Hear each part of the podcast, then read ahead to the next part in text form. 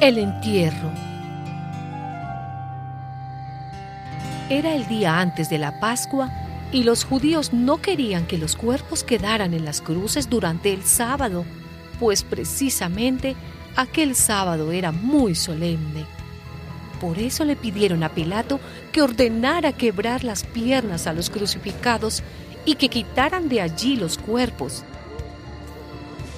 Los soldados fueron entonces y le quebraron las piernas al primero y también al otro que estaba crucificado junto a Jesús.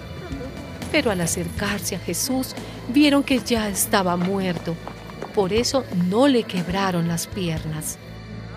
Sin embargo, uno de los soldados le atravesó el costado con una lanza y al momento salió sangre y agua.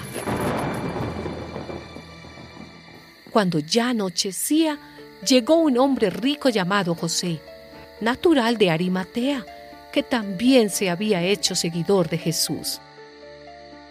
José fue a ver a Pilato y le pidió el cuerpo de Jesús. Pilato ordenó que se lo dieran. Y José tomó el cuerpo, lo envolvió en una sábana de lino limpia y lo puso en un sepulcro nuevo, de su propiedad, que había hecho cavar en la roca. Después de tapar la entrada del sepulcro con una gran piedra, se fue. Pero María Magdalena y la otra María se quedaron sentadas frente al sepulcro.